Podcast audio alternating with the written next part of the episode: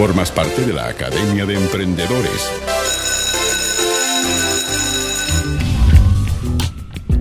La cultura popular y el emprendimiento son parte integral de esta Academia de Emprendedores prácticamente desde que partimos. Nos encanta hablar de la industria cultural y para eso conectamos a una profesora cantante, vocal coach e ingeniera comercial. Entonces junta los dos mundos, pues, los números y también toda la creatividad y el arte. Bienvenida, Vero.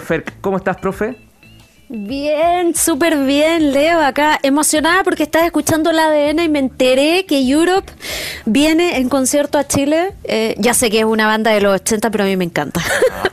está bien. Bueno, Jump, Jump y todo lo que tiene que ver con Van Halen también, claro. Sí, sí, sí. Muy bien. Yo venía naciendo, sí, que se sepa. sí. Estábamos todos, somos del mismo año, profe. No hay problema. Ah, ya. Oye, hoy eh, vamos a hablar de Europe. No, vamos a hablar de propuesta de trabajo. ¿O estoy mal?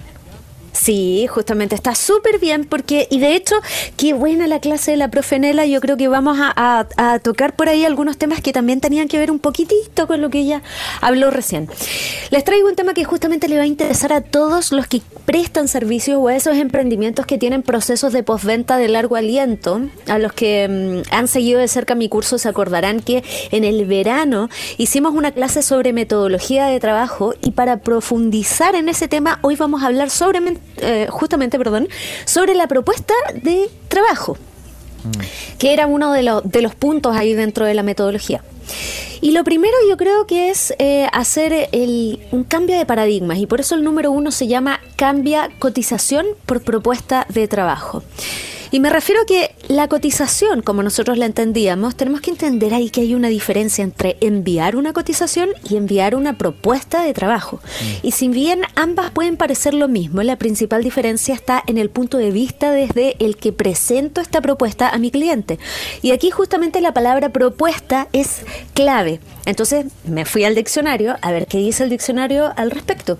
Y cotización, fíjate, está definido como precio o acción de un valor que cotiza en bolsa o en un mercado económico, mientras que propuesta está definida como proyecto o idea que se presenta a una persona para que lo acepte y dé su conformidad para realizarlo.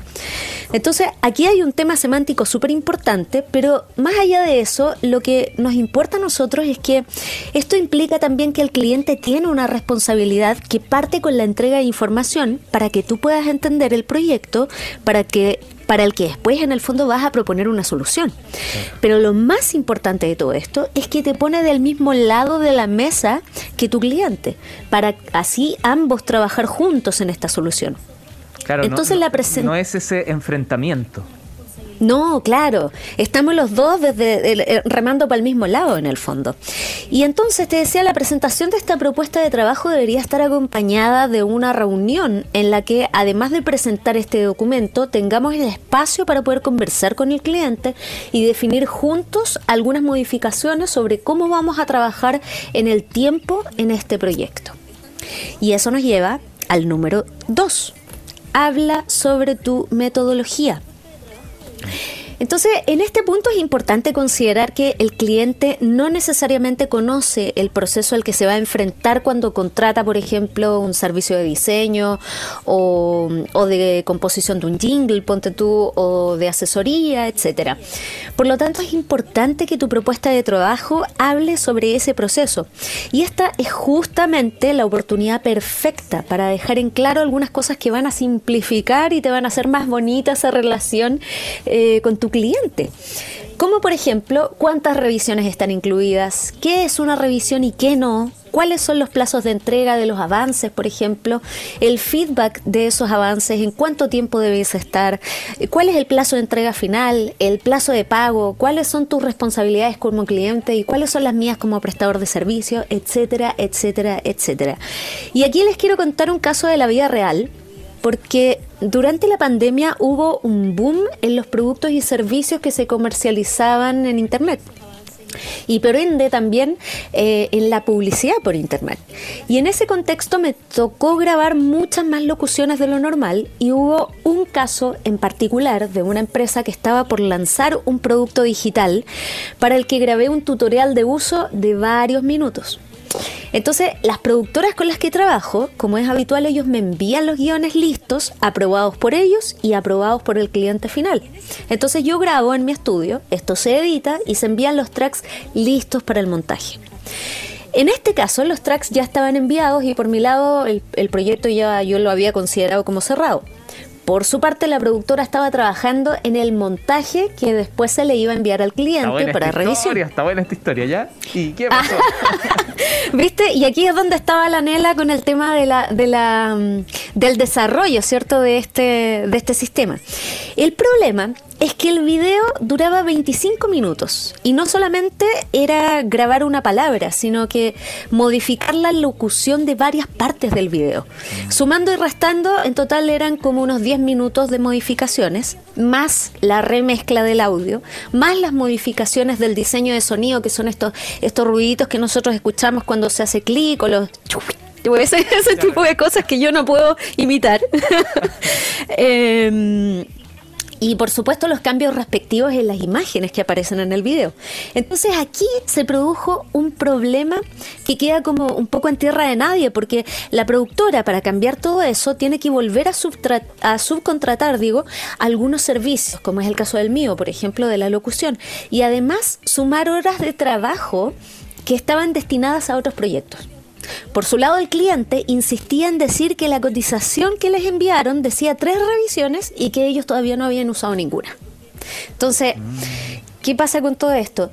Aquí hay un problema que se puede resolver fácilmente en la reunión de la que estábamos hablando en el primer punto, en el punto anterior explicándole al cliente qué cosas se consideran como una revisión y cuáles no. Y aquí es, donde viene lo interesante, porque mucha gente piensa que, bueno, pero si la propuesta que yo le estoy mandando está súper bien redactada, yo la revisé mil veces y es súper clara, pero es necesario que sea una reunión porque quizás la explicación de esos detalles, en el fondo que, que no son tan detalles, ya lo estamos viendo con el caso que les acabo de contar, probablemente esa explicación sea más larga que solamente subrayar algo mientras se lo dices al cliente como lo hacen las empresas de transporte, por ejemplo, cuando compras un pasaje de bus o cuando envías un paquete. ¿Te has fijado que te, que te subrayan o te destacan un, eh, en amarillo? este es el número de tracking, este, este, ta, ta, ta, ta, ta. y te ponen ahí el número del andén, qué sé yo. Y todo rapidito y todo rapidito, claro, pero acá probablemente cuando estamos hablando de un servicio que, que tiene, que, en donde tienes una relación de largo aliento con el cliente, no se puede hacer eso así como en, en, en un WhatsApp, ¿cachai?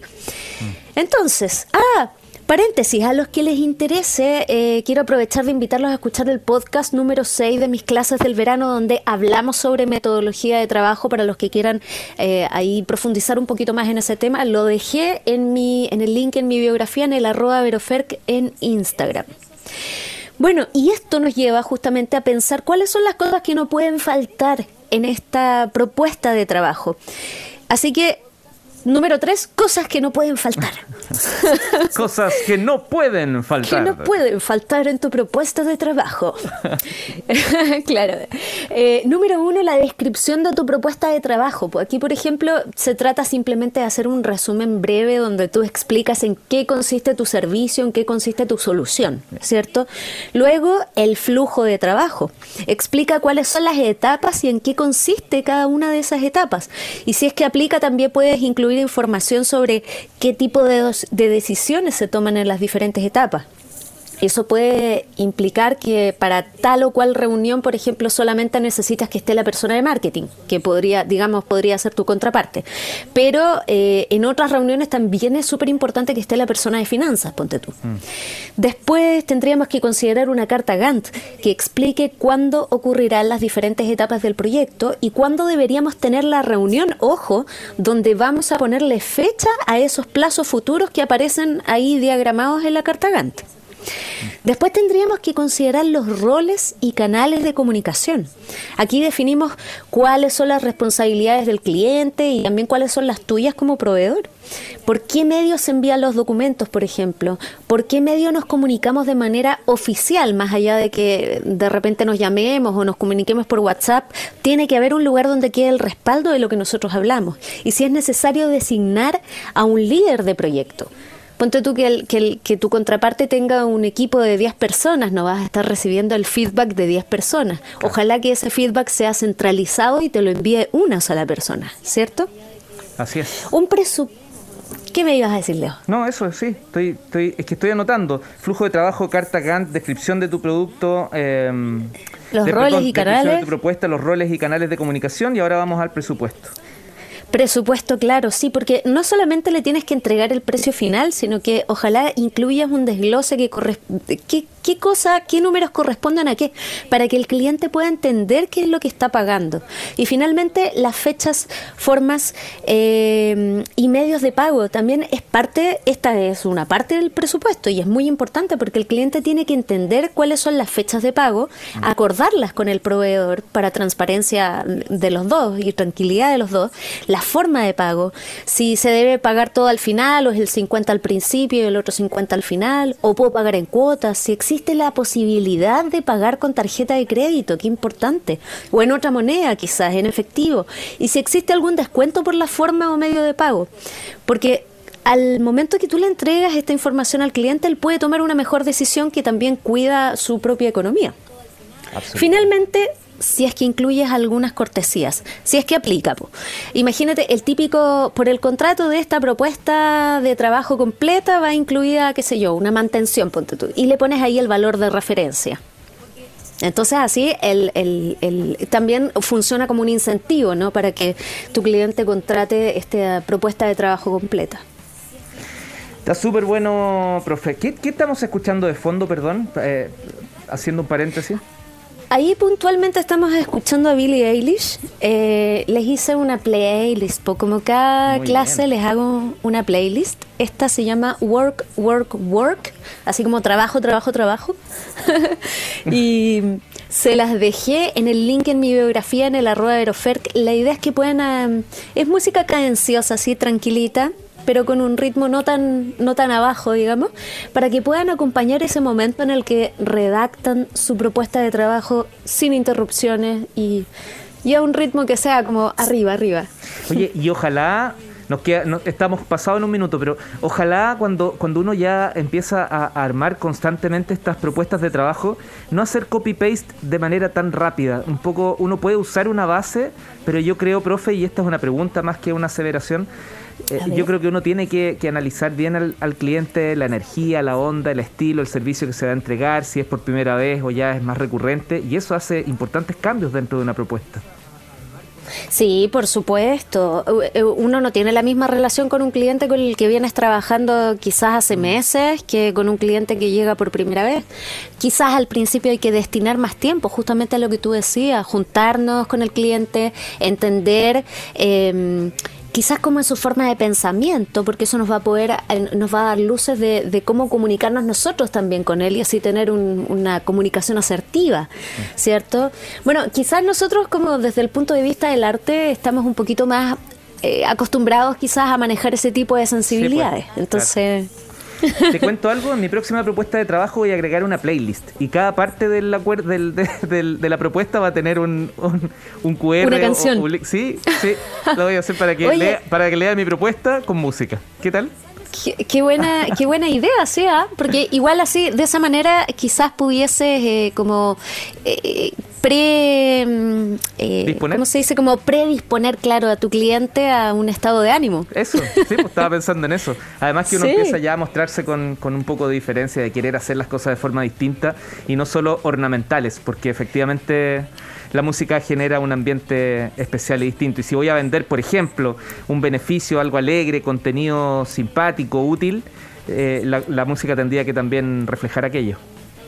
Sí, pues justamente. Y no solo la música, porque además te quiero comentar que hoy día, pa, pa, pa, pam, tenemos un concurso. Ah, sí, no nos podemos ir en el concurso. Ya, cuénteme. ¿de qué se Sí, trata? pues tenemos un concurso porque este fin de semana es el Día del Padre y les quiero hablar sobre adentro. ¿Te suena esa, esa frase? Adentro, que la decían los chalchaleros en, su, en sus chacareras. Oh, No, pero eso ya es anterior a, a. Eso ya, sí, pues bastante anterior.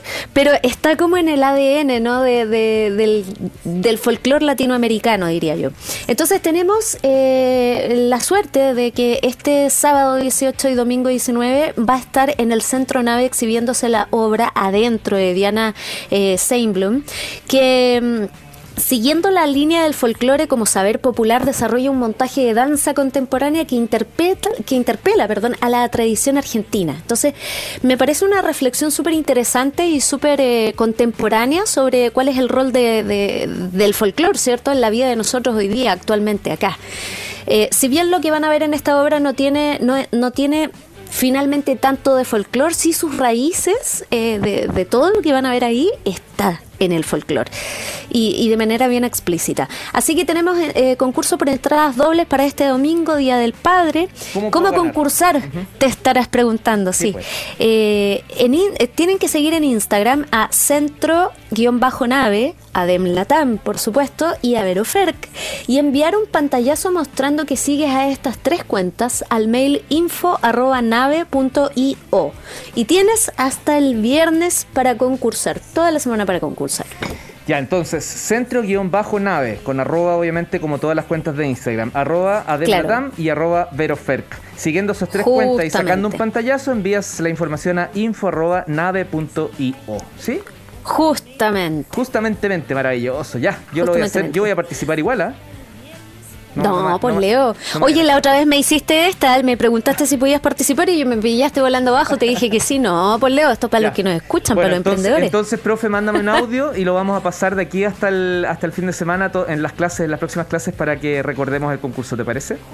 Perfecto, así lo haré. Ya pues, Vero, ya, Leo. muchas gracias, que estés muy bien. Un abrazo grande a todos allá en el estudio y a los que nos escuchan. Chao, chao. chao. Formas parte de la Academia de Emprendedores